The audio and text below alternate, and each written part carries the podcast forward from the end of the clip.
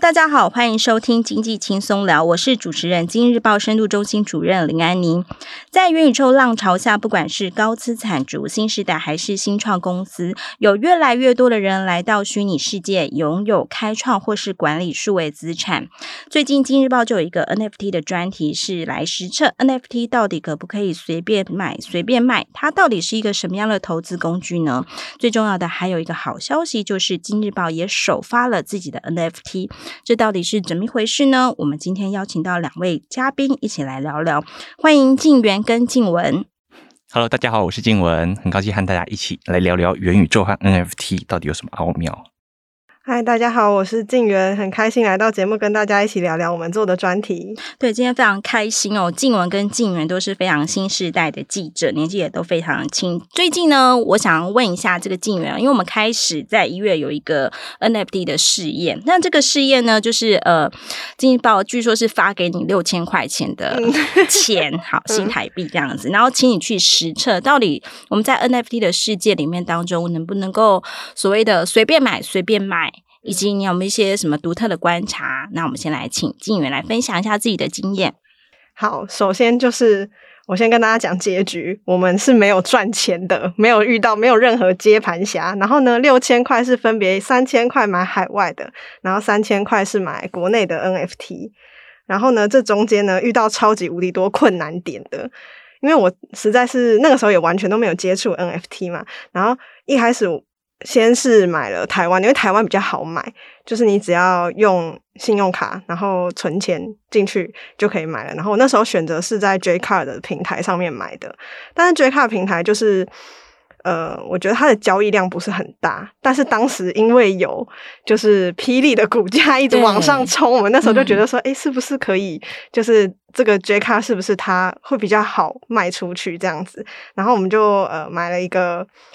我要直接把那名字说出来吗？说我买了的名 NFT 的名字 都可以，因为念过去可能很多人还是听不懂的。好，其实呢，虽然在专题结束之后，就是专题做完之后，那个 NFT 是没有找到接盘侠的，但是最近有哦，啊、最近终于找到了，就是有人出价了，我超感动，有有人出价，我是我是。一百五十块起标价啊！我买到的是一百三十块 USDT 泰达币稳定币的那个价格，嗯、然后现在有人出了一百五十五块，哇！所以我们会赚赚十五 一百五十减一百三十吗？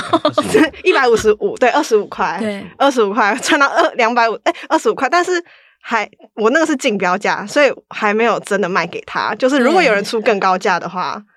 在那个竞标时间结束之后，才会把这 NFT 给那个人，所以我还在期待是不是还可以再赚个好。这里来帮那个听众朋友整理一下哦，就基本上这个实验呢是就是六千块钱，然后让敬原呢去分拆成两笔，就是说三千块我们到海外去看看能能够买到什么，然后另外的三千块在国内可以买到什么。那正如敬原刚刚说的呢，就是因为他挑的平台是这个霹雳布袋戏曾经上架自己的 NFT 商品的这个 J 卡。去试试看，哇！没想到三个月过去了，本来想说在国内就是买到的东西，可能随便买随便有机会。哎，这样听起来是随便买有买到，但。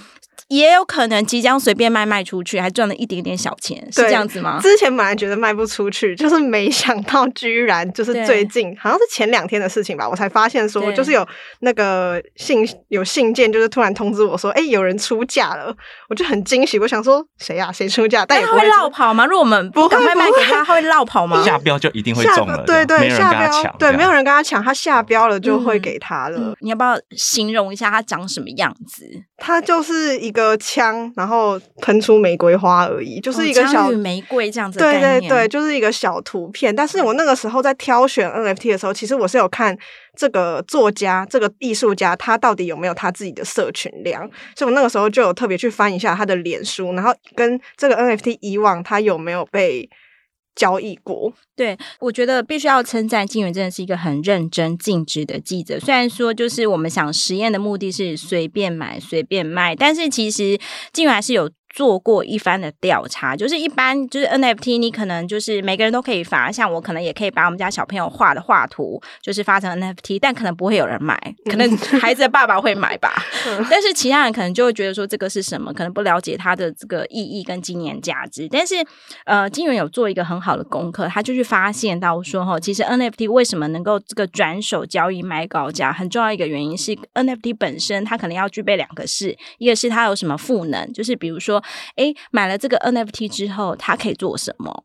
然后另外一个很重要是，它在这个社群当中，不管是在 Twitter 或是年轻人常使用这个 Discord，等一下可能静文也可以聊一下，在 Discord 上面是可以做什么这样子。在 Discord 上面的这个，就是它有没有社群力？如果它讨论度很高的话，也许这个商品买了之后，还有机会再转手。嗯嗯，社群社群声量是 我觉得是最重要的一点，就是大家会看好这个 NFT 的话，通常都是看它社群够不够，就像那些明星一样，但是好，这这是国内的，目前就是到到这边为止。然后我们前进海外的话呢，就是遇到了超级无敌多，就是让我赔钱的事情，就是那基本上那三千块是直接化为乌有了，商品都还没买到，对，商品都没有买到，折损了。对对对对，就是当时候一月的时候，我是一月一号的时候就。开始要买嘛，就是一定要在那个时候买，然后看一个月会不会卖出去。但是那个时候要买的时候，刚好以太币在很高的价格，差不多三千多美金吧，就现在已经到了两千两千多了。就那个时候我应该是在最高的价格买到了以太币，嗯、然后那时候我就开始挑说，哎，哪些是有潜力的？但是实际上就是在 OpenSea 上是不可能买到，就是太便宜的，对，然后又具有潜力的 NFT。那时候不可能，通常可能都需要一万块以上台币才有可能，而且你可能是要去 Discord 上面找白名单，就是呃开盲盒那种的，才有可能买到比较便宜的。啊，我三千块真的是。这算是巧妇难为无米之炊吗？呃，就是给你的钱太少了这样子。好，帮帮各位听众朋友整理一下，就在海外版金元做了什么事情？同样是带着三千块钱的本金，然后前进的这个平台叫 OpenSea。那 OpenSea 它是一个什么样的来头呢？它大概全球百分之九十七到九十八的这 NFT 交易都是在这个平台上发生的，所以它其实。金元也是去对了地方，然后去对的地方，因为它太热门了，它每个月的交易量大概有大概三十亿美元，然后这几个月每真的是成交量非常大。那你到那么热门的地方去，你当不大可能三千块台币就买到的东西，所以正如金元刚刚所说的，你好像需要一万块以上的台币，你才有机会买到一个像样的 NFT 商品。对，三千块就直接赔钱，而且中间因为有矿工费嘛，对，然后在以太链上面，因为那个链太过拥挤了。大家都在以太链上面交易，所以，嗯、呃，那在以太链上交易的矿工费又会更高。什么是矿工费呢？就是给矿工的一个铸造费用，就是如果你要 NFT 的费用，对，就是或者是嗯、呃、写智慧合约的费用，嗯、就是如果要把 NFT 转到我们就是。的账户对，转到我们虚拟钱包的账户的话，嗯、它其实需要签智慧合约，然后那个矿工要帮你打包啊，要铸造什么，就类似中介服务业者这样子。对，然后光是那中介费又太贵了，嗯、是吗？超级无敌贵，所以你这三千块钱 就是一开始一半的时候就已经变成矿工费了，然后到后来的时候，因为以太币又跌嘛，就跌的时候啊，又赔更多了。对，到最后好像只剩下。我那时候是一百块美金吧，后来就剩五十块美金，什么都没有买到。对，所以我们现在就只能看这六千块，只剩可能一半的部分在国内。可能可以赚到一点点小钱。我本来比较不看好国内，但没想到居然有人这个慧眼 买下了你手上持有这个艺术品。那其实我们刚刚有提到说，这个 NFT 到底有没有价值？它其实它可能不能够随便买、随便卖、随便赚。对，因为它可能就是必须要挑一些可能有潜力。如果说你把 NFT 当成是一个投资的事情来做，那我想请静文来分享一下，因为其实静文是最早推荐我们我去使用那个 Discord 的那个社群平台。台的，但我始终搞不懂那个平台到底是在做什么。它又好像有点像，有点像那个就是 PPT 的这样子，PTT 的这样的聊天，那又有点像 Line。因为其实我搞不懂那是在干嘛。金文可以帮我们解释一下吗？其实像 Discord 这种平台啊，它最大的功能其实是培养一个算是粉丝跟会员，因为它其实它具有一个通讯软体的功能，那它也可以开视讯，那它甚至可以在你自己的一个你自己创建的一个平台开很多不同的。小社团这样，就譬如说，假如你今天有一群粉丝，但他粉丝关心的题目其实不一样，我就可以经过可能这一栏是 NFT，那有呃有一栏另外一栏呢、啊、可能是其他的投资，可能 ETF，它是不是有点像？那个就是一些热门的聊天版，可能比如哦政治版、笑话版，类似这样子。其实很像我们的我们的官网一样，它其实、哦、它等于就是用社群的方式去经营一个官网，不同层次的这个粉丝，不同兴趣的粉丝这样子。那其实我会一开始会接触到 Discord，、嗯、其实也不是因为这种区块链或者是虚拟货币，其实它它其实最初在台湾呢、啊，它其实是因为这些 YouTuber。嗯，或者是一些网红，他们想要经营自己的粉丝，那当时其实 YouTube 都还没开启会员功能哦，那他们就会把这些已经很很铁铁粉去把它导导流到自己在 Discord 上的这个我们叫社群嘛，他自己的社的社团吗？对，那他可能就会给一些可能不管是线、嗯、线下的活动啊，或者是一些私密资讯，就比如说有很多小网红他喜欢可能给自己的生活照，那他可能就是。会收一点钱，这样对。Oh. 那其实当初我会看到这个 Discord，其实就是因为看到他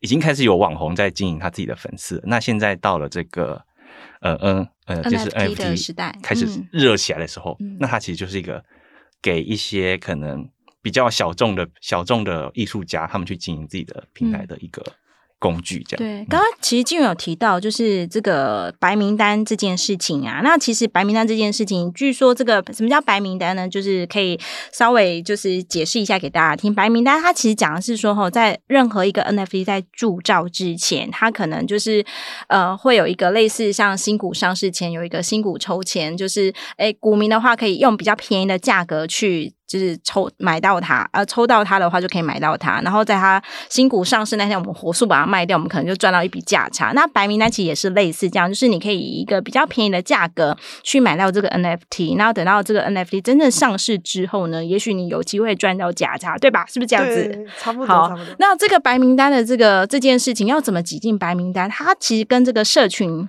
的这个经营是有关系的哦，那可不可以请静友来分享，到底这个在这个 Discord 上面，可能大家大家就是有这些我们所谓的项目方，就是发行 N NFT 的这个团队，他是如何运用这个 Discord 来经营这个他的 NFT，然后呢，来就是来居中举办各种白名单任务呢？哎、欸，其实还牵扯到蛮多东西的，因为有些项目方就是很会诈，真的诈诈骗，就是很会敛财。哎，就是反正项目方就是很会想行销，对对，很会行销，对，很会行销。那那个就是通常要经过项目方的考验啦，他可能会要求你说你要先追踪他们 IG 啊，然后你要很常在社群里面发言啊。但是以前的话都是比较。容易的，比较容易就可以获得白名单，那现在就是越来越难了。可能越嗯越知名的项目啊，就是有就是 你要拿到白名单，就是拿到那个资格就越困难，越难这样子。这也是他经营。那个社群的方式，因为我们知道说很多 NFT 的这个投资客，哦，就是他可能是觉得说要先挤进白名单，你才有后面所谓的以低卖高这个赚价差的机会。这时候我们就要介绍我们的一个这个同事小南哥，他是一个就是三十岁的这个工程师。为什么我们这次会把这个小南哥的故事写到我们专题呢？其实很有趣的是说，就是我们当时候在做这个 NFT 的实验室的时候，大家进园是一月一号，我记印象中就是嗯，进园有告诉我说，我今天要开始。我的实验这样子，那其实同时间就是小南哥就是下场跟他一起玩 NFT 的时间差不多，但是呃，小南哥比较没有这个顾虑，因为他是他用他自己的钱，自己的钱自己去。体验这一切，所以没想到他最后呢，其实他这三个月当中哦，就是虽然说静远我们刚才听到，就是他诶这个胜率是多少啊？血本无归。但是小南哥反而是这个大有斩获，因为他一开始就是带带着这个投资的目光进去操作，他大概是从这个去年底哦，就是他其实下场的时间跟静远差不多。他去年三去年底的时候开始慢慢投入这个四点二万元，你看他他是真的没有在开玩笑，金元只是拿这个六千 块钱，但是他是很认真的，就是把自己薪水的这个一部分钱，代表说他真的是带着一个投资的心情去做，然后没想到他大概三个月呢，就是让他就是赚回平本金，赚回一个四点二万元来。那他做了什么事情呢？基本上呢，他就是到这个 Discord 的各大的这个就是社群去参加各各个。就是不同的项目方举办的一个社团，然后在社团里面可能要完成一些白名单任务。那比如说，像有时候我觉得有时候听他讲，就觉得哇，这个好无厘头。比如说，他说有的会希望我唱一首歌，有时候什么要拍一段影片，或者说还有那种就是要。因为刚才金有提到说，就是那白名单越来越难了，要写论文。对，有有的他 他就要写论文，然后但是他就非常认真，因为他觉得说我一定要挤入白名单，以一个比较低价的情况去买到这 NFT，我之后才有可能获利赚钱。那这些项目方可能是谁呢？可能有类似，就是大家以前听过的，像比如说周周杰伦底下有个潮牌。这潮牌呢，可能发了很多什么 Fanta Bear 这样子的东西，然后等到上市的时候，你可能有曾经听过说，哎，周杰好像是赚了好多钱啊，然后或者说这个谁因为转手了这个 Fanta Bear 赚了多少钱？那基本上呢，他们都是在这个就是在呃，它正式上市之前，可能就是有人以这个挤入了白名单，可以低价买进，或者刚才其实静媛有提到一个开盲盒，哎，要不要静媛要不要来解释一下什么是开盲盒？就是还没有铸造啊，还没有铸。造的 NFT、嗯、就可以卖了吗？对，就可以卖了。就是他只是说哦，我要卖了。对对对，它是一系列，然后你根本不知道那个是什么东西，但是就是有他们就是项目方有时候就很奸诈，他会直接丢一个他们自己的项目给名人，让其他人以为哎、欸，这个名人持有这个 NFT，代表说这个 NFT 未来是有潜力的。对，等一下我们也可以来谈一下，到底 NFT 跟虚拟货币是不是有一些骗局在？对，没错，就是在过去这个三个月的时间呢，小南哥呢他就很认真去做这些。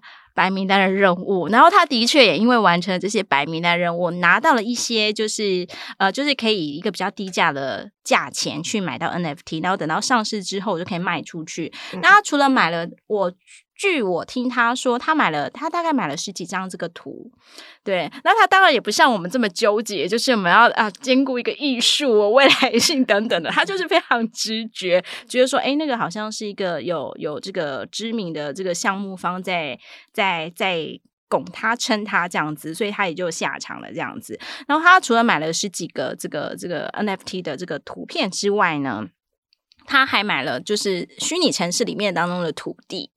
对他，他说其实这十几个项目当中，有些就是有赚有赚有赔啦。那赔的部分可能就像金源一样，就是血本无归。但是像这个虚拟城市的土地，他就说他就是买了之后，在那个盲盒阶段他就买了，买了之后呢，就是等到这个这个项目正式公布的时候，哎，马上有人来接盘了，他就赚到一些钱。所以他三个月大概凭了本金赚了四点二万，他就觉得说，哎，这个很好，这个我我比如比如说我们可能很难。去买一张这个台积电的，我们都是零股买起嘛，对不对？突然就好心酸。我们可能很难去，就是去真的是买一张很认认真真买到一张绩优股，因为它可能代价非常高。但是以小南哥来讲，他就说哇，这简直就是新世代的这个翻身很容易的一个方法，所以这是让他。乐乐此不疲的这个原因，但是好像也不是所有新时代的人都是这样想的，对不对？静媛这次访问有一个当冲高手，他觉得说 NFT 不可以碰，是怎么回事呢？对，他其实就是觉得 NFT 就很像艺术品，嗯，他就觉得诶，艺术品这个东西不是拿来投资的，艺术品它是有别的目的，比如说鉴赏性或者是什么，但是他是觉得说。的确，这个 NFT 是有鼓励艺术家的作用啊，只是说真的要拿来投资的话，不太可能，因为它那个市场并不健全，现在没有法规可以管。那怎么定价 NFT，或是你怎么去看它的价格，非常的主观。嗯，就是你觉得，就是大家有价值，就是有价值。对，就是大家是好像是一个社群共识一样，但是它到底有没有？在赋能这个部分，它到底有没有真的有后面有这个功能？有没有虚实整合？嗯，都还是未知数。对，他其实提到一个很重要的点哦，就是关于 NFT 它的这个价值到底怎么可以去，就是有没有一个公正的一个看法？但是我们知道，在这个公开市场上，就是一个股一只股票好不好，它是有有办法去做建价的哦。呃，举凡包括他自己每每年每每年一年有好几次，他要去发表他的这个季报、年报什么什么的，大家就可以从季报、年报来了解说，哎，这家公司他到底今年想做什么？那今年的销售情况是什么等等的。然后甚至说，从他这个呃季报、年报发表之后，到底市场怎么看他？到底是买进他还是？抛抛售它，都可以感觉出，哎，这个感觉虽然说大家老一辈人会说，哎，玩股票是风险有高有低的，最好大家不要碰这样子，但是至少就是在一些人眼睛当中，他会觉得说台股好像是一个交易。制度定价好像是比较完善的，因为行之有年，行之有年。但 NFT 似乎不是，是吗？这样听起来就这两年而已，所以大家会觉得很怕。但其实我觉得这个是因为大家都把 NFT 当做投资工具，哦。但其实如果真的把它当艺术品，其实我觉得是一个正常的事情哎。因为其实我们看这种传统艺术品，它真的就是竞标，有人标标到一亿，它就是一亿的价值的，对不对？它其实意思是类似。嗯、因为我我在看一个有。有在投资 E N F T 的网红啊，他就说了一句让我觉得啊，我终于有点搞懂 NFT 在做什么。他就说，其实呃，股价是市场决定嘛，就是看不见的手让它决定它的价格。但是 NFT 像那种数位艺术品啊，它其实只要一个人，他就能决定价格。内心的绝对吗？对，他就是，假如有人出一亿，它这个价值就是一亿了。就算其他人不同意，但他他有钱，他花这个钱买。那这个 NFT 它真的就是一亿的价值。对，可是这样听起来是不是就是有钱人就是任性？他自己就给他定了一个一亿元，他就有了一个 NFT 就一亿的身价这样子。诶，那如果是静文呢？如果说此刻给你，给你，诶，我们不要那么小气，只给六千，我们给 给静文六万块钱好了。给你这六万块钱呢，你是会拿到这个台股去投资呢，还是你会想说，诶，我来试试看 NFT？因为刚才至少我们也听了一下小南哥的故事、静文的故事，还有这个呃股市当冲客的故事。那静文，你会怎么选呢？老实说。我还是会选股市吧。股市，如果是投资，当然 对，就是。但如果是真心喜欢艺术，然后我又正好喜欢它，也许我就会、嗯。其实我可以理解这种投资艺术品的一个心态啊、嗯，因为其实我也是一个会在游戏里氪金的人。哦、对，其实有时候只是它游戏里面只是它，它还不是非同质化的货币，它只是一张很精美的 JPEG 档吗？美少女的图，它在游戏里面会动，嗯、我可能就会愿意花个。一两千块去氪金，刚刚是说抽他，静文是说什么？对，上个年度啊，可是我也会啦，其实我也会，是大家都有氪金过。我其实可以理解这种虚拟的东西，其实真的是有人会去，就是你心里自己的，欸，觉得我有需要，我就是需要这张图。我就是需要这个，比如说之前有在玩一些游戏，可能我就是需要这个宝物，所以我就会愿意去买，是这样的心情吗？它很像消费，不像是投资，欸，oh. 就是因为像是。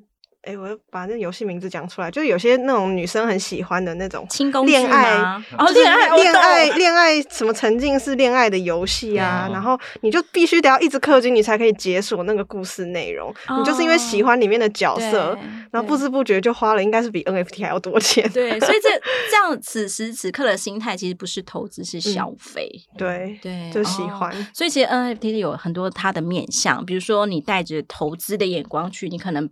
就是进入到另一个世界，但是如果你是纯粹一个消费，喜欢觉得想要做一个数位艺术的收藏家，你可能看到的世界是不一样的。嗯嗯，好哦，那接下来我们要来谈一下，其实哦，NFT 或不管是 NFT 或者说一些虚拟币，它好像还是最近常常还是会听到一些诈骗的案子发生。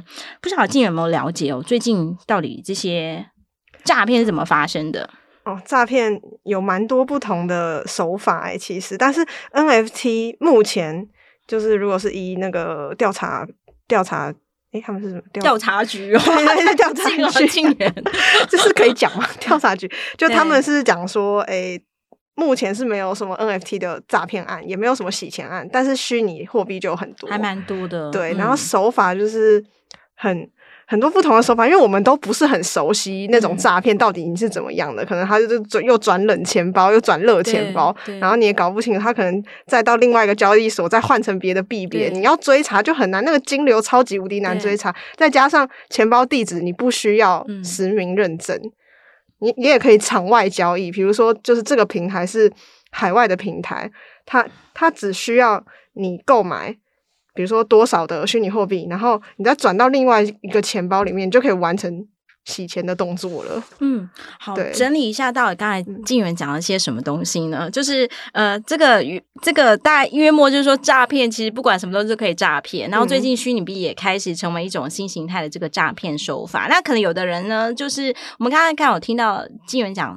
冷钱包跟热钱包，那热钱包大概就是你在 online 在网络上，你可能自己的虚拟钱包，嗯、但是虚拟钱包有时候可能不小心被偷到了。像比如说，嗯、我们有时候呢，可能会听到就是有这个项目方说，哎，你们只要接下来做什么什么任务，我就要空投。空投是什么意思呢？空投就是说，哎，我要免费送给你某个 NFT，、嗯、好，我要空投，那你现在要把你的虚拟钱包的账户。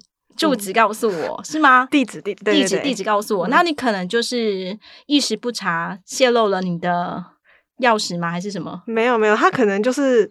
你如果不小心按到签署了智慧合约，可是你根本也不知道那个智慧合约是写什么，因为都是英文。对，那你一签署下去，他有可能直接把你虚拟钱包里面的东西全部全部转走了。哦，对，然后你也不知道说他到底要你签的是什么东西，所以有可能是你的这个钱包就被偷，里头的东西被偷到了，因为你可能不知不觉签了。一时不察，签了一个智慧合约，把里面东西全部转给别人了。对，对，那这个可能热钱包，冷钱包是什么？冷钱包它其实可能很多人会觉得说冷钱包相对安全，因为它可能不是 online 的一个东西，它是线下的，嗯、线下的一个钱包，这样就是用 USB，对，用很多人可能觉得安全，但其实呃，对于这个要查这个洗钱的这个主管机关会有点困难的原因是说，吼这个。这个金流的痕迹，好像比如说冷钱包可以转热钱包，热钱包可以转冷钱包，你又可以到不同的交易所把这个币换成那个币，换来换去，换来换去之后，可能好像那个金流的轨迹好像就比较模糊，不容易查了，是这个意思吧？对对对。然后难怪最近我们会看到那个新闻上会说，那个调查局长就呼吁大家，呼吁他的调查官们，就是年底这个大选的时候要特别严防，就是说，哎，有人。透过这个虚拟的货币来来做一种行贿品这样子，嗯嗯，好哦。那接下来我们要再聊一个很有趣的话题哦，就是说，其实很多在海外，在海外其实很多越来越多的金融大咖，就是他开始投入这个元宇宙金融当中。有些人他可能是说，哎，我帮客户做这个虚拟货币的这个资产的这个交易。然后有的人是说，诶，我发行了这个虚拟货币的信用卡，就是说你只要用我这张信用卡或金融卡，诶，你就可以直接买个东西，就直接以呃以太币或什么什么来支付，这样子。就是在国外，好像有越来越多金融大咖都参与到这个元宇宙金融。好像静文要告诉我们，这个摩根大通，就是静文这次呢有担任这个元宇宙特派员呢，到这个摩根大通的这个虚拟分行去。看了一下，哎，到底静文你看到什么？嗯，其实这个其实我在登录的时候一看就觉得它好像一个网页游戏哦，哦它看起来就像一个网页游戏一样，嗯、就是它其实是摩根大通，它在那个 Decentraland 它设立了一个叫做虚拟分行、嗯、虚拟银行。那其实你登录前，你就可以自己。设定你自己的外貌啊、脸型啊，嗯、就是等于创造自己一个在元宇宙的一个阿凡达，一个虚拟人物这样。对，那其实你进去以后，它就进入了广场，里面其实不止不止摩根大通的分行，嗯、它其实还有很多的，其实我从来没看过的一些小品牌啦。那摩根大通就是在坐落在这个元宇宙城市里面的其中一家，那它就已经在那边做了一个分行这样。那进去的时候，它其实还比较阳春，就里面的东西就是一个。摩根 J P Morgan 的一个 logo，、嗯、那里面有一只老虎会来迎接你。其实啊，老虎这样我是要该跑掉吗？为什么会有一只老虎呢？但其实看起来像纸老虎了，哦、没有那么可怕。嗯，对，但就蛮有趣的，就是它里面其实平以以我这样体感的平数，可能就是大概二十平左右。那有分一二楼这样。那其实目前还没有任何的一个什么交易啊，或者是什么服务可以使用，嗯、但它可以进去里面以后，你就可以。会有，他会在大厅播放影片，讲讲他们对元宇宙啊，对未来可能 decentral 的这种东西的看法。这样，嗯、那其实就是我想，可能就是先试试水温吧。对，嗯，静文要不要描述一下自己在元宇宙的形象呢？因为我这次有看到静文拍了影片，自己的这个把自己的这个亲身的造访经验，把它剪成一支影音。对，你要不要介绍一下你在元宇宙的形象，跟你本人有很大的差距吗？其实。我就是因为我就是一个长不出鬓角的人，什么？为什么有这种事？我的虚拟人物我做了一个，就是有一个络腮胡，你梦想中的络络腮胡，成熟的阿伯，就是看起来很像会拿斧头劈柴的啊，这样子，好好好。但后来还是后悔了，就是我觉得这种虚拟人物最在元宇宙最大的优点，就是你的虚拟人物可以随时以你的喜好随便更换，这样哦。对，可能今天我可能觉得我的络腮胡不好看，那我。只要一个按键就可以马上把脸变成不一样的亮。哎，这是元宇宙就是迷人的地方，就是大家在元宇宙里面当中，就是大家可以以自己喜欢的，可能有些人。嗯，可以自己选择性别啦、发色啦、眼睛的颜色等等、穿着等等，这个是元宇宙的迷人之处吗？就是大家所有的幻想都可以投射在这个世界里面。嗯，可是好像一般的游戏也可以，就是比如捏自己的脸还是什么，嗯、只是元宇宙感觉更开放一点。嗯，就是任何人，不管你是谁，都可能可以去到此一游一下。对，而且它可能元宇宙跟游戏还有一个差别，可能游戏我们会说它是一个真的东西吗？就是说，那个在那游戏里面当中。它是一个真的，它到底这个虚拟跟真实的这个差别有有有很明确的界限吗？嗯，我自己是觉得游戏它其实比较算是一个很局限的一个社群啊，嗯、毕竟大家都是为了同一款游戏去加入这个社群，嗯、所以你遇到人可能比较局限一点。但是其实元宇宙这一块啊，可能大家会比较期望就是它未来它是其实基于同一个。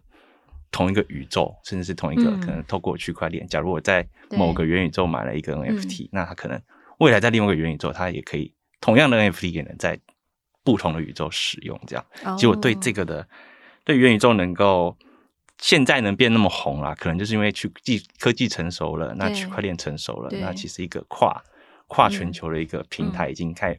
我们可以开开始慢慢看到一点雏形。嗯，其实我们在这次采访过程当中，哦，我看到就是有有这个受访的告诉我们，他说其实哈，这个元宇宙就把我们所有知道的 R。VR、AR 各种 XR 什么各种的 R 都应用上去的，使得这个世界呢，它不只是一个时间跟空间的感觉，它里面上头有些东西是真的会实际发生，比如说我们刚才讲的 NFT 的交易啦，或者说很多这个虚拟货币的交易也在上面，甚至就是有一些以金融业者的这个 DeFi，我们讲那种分散式金融的东西，也是在真实在上头发生。那跟大家解释一下什么叫 DeFi 呢？DeFi 呢，它讲的其实就是说说哈。呃，在现实的生活中，我们所有的金融行为都需要一个中介，比如说是一个银行业者或者一个保险业者。但是在一个分散式金融，可能就是有一个中间。刚才金源讲的智慧合约取代这个中间业者。比如说，呃，假假设我是一个业保险业务员好了，然后金源是我的客户，我们可能就在区块链上，我们透过一个智慧合约的这个建立，然后我就把这个保单卖给了这个静文，然后呃。不好意思，静源有一天出险了，这样子 需要领取一一个钱，这个智这这个智慧合约就会生效，就会启动，它就会从这个资金池里面当中汇一笔钱给这个静源。但是你知道，在现实生活中哦，就是在保险公司要不要核保给静源，保险公司是有很强大的这个审核权。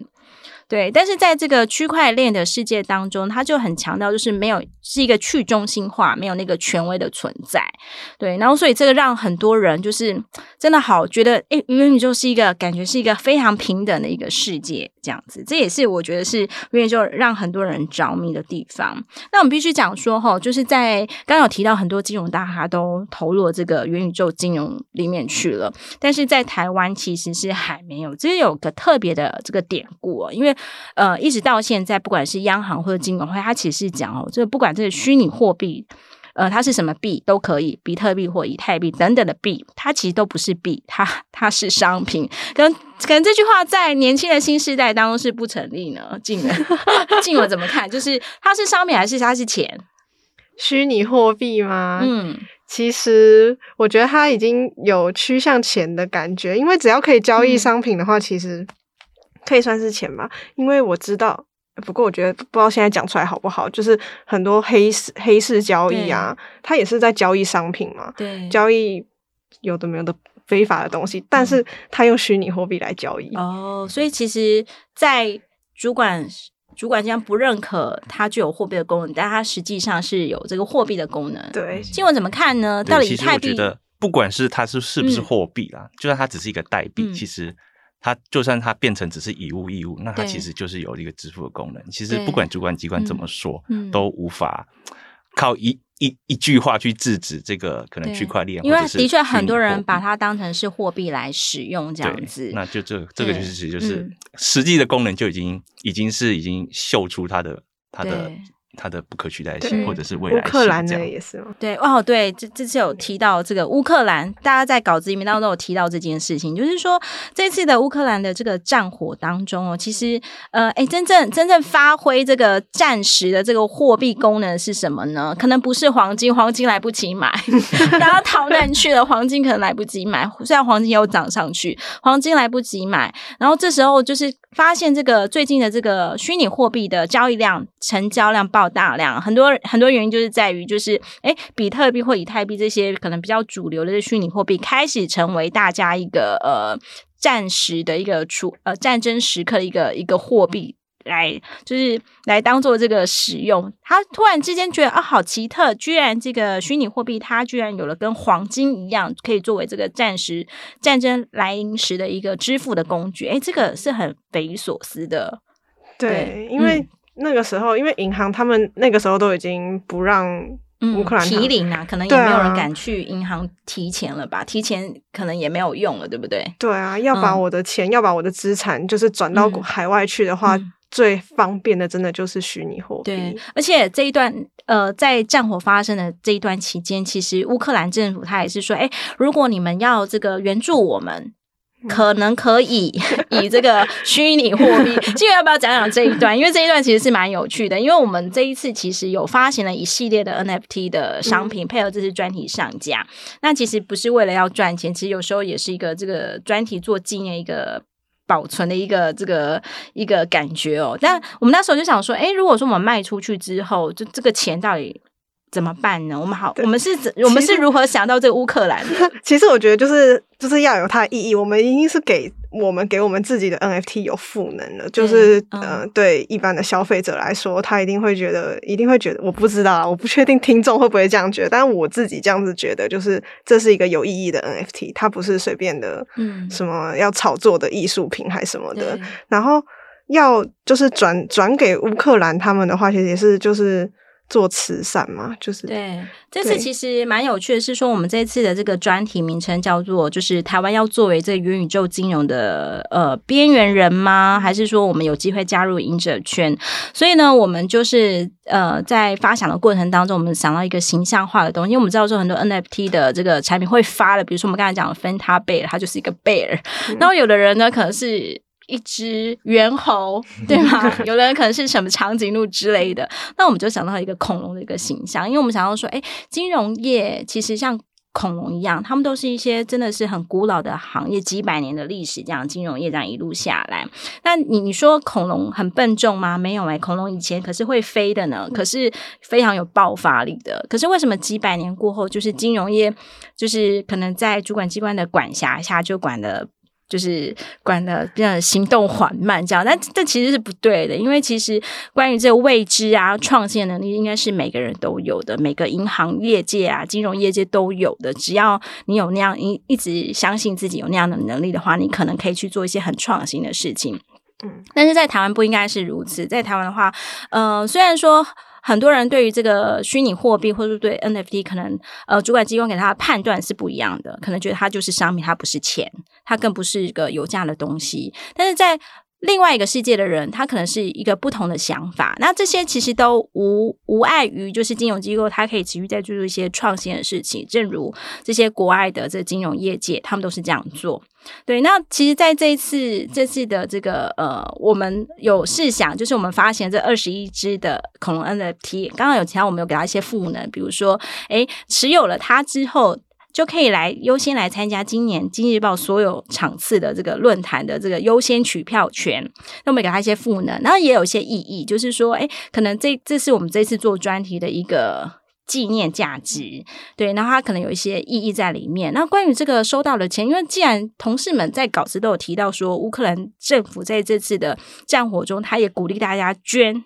这个虚拟货币给他，我们在想说，我们收到这笔钱有没有办法来这个帮助这个乌克兰的呃的谁呢？我们当下想了，好像就毫无毫无悬念，就是我们想帮助乌克兰的这个战火下的小朋友这样子。对，所以，我们这次的这个 NFT 的所有的所得呢，我们赚到的钱，我们会捐给这个台湾的世界展望会，然后用来支援这个呃帮助乌克兰小朋友这个专。专项里面，这样。对对，数量有限，要买要快。对 但，那我们也发现很好玩，是说，因为我们真的也之前蛮认真去调查，就是乌克兰政府叫大家就是虚拟货币捐给他，到底捐给他了什么单位？就我们一查发现，他其实是说，哎，可以捐给我的一个数位部门。嗯，对，他就负责收大家的捐款，但是我当下我就觉得说，哎，为什么我要捐捐款给他的这个数位的政府？我其实也不会不会知道说数位的部门，我其实也不会知道说到底这个钱最后他会是一个什么样的透明化的公开或什么什么的这样子，所以最后我们还是决定捐钱给这个世界展望会这样子，嗯。好哦，那其实呃，最后呢，就是我我想再请那个静源跟静文来谈谈啊，就是说你们这一次呢，这次算是我们比较有系统的来了解元宇宙金融。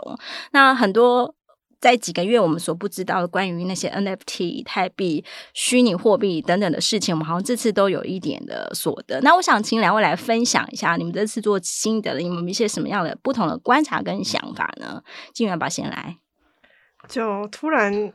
嗯、呃，知道了好多以前，就是我觉得这个世界太太新了，就是我不会去想到有原来钱还可以这样子玩，可以这样子操作，然后 NFT 可以变成现在这样子。嗯、虽然我自己本身会是觉得说 NFT 现在这种炒作形式，最后有一天还是会有泡沫的一天，但是它后面背后的技术是。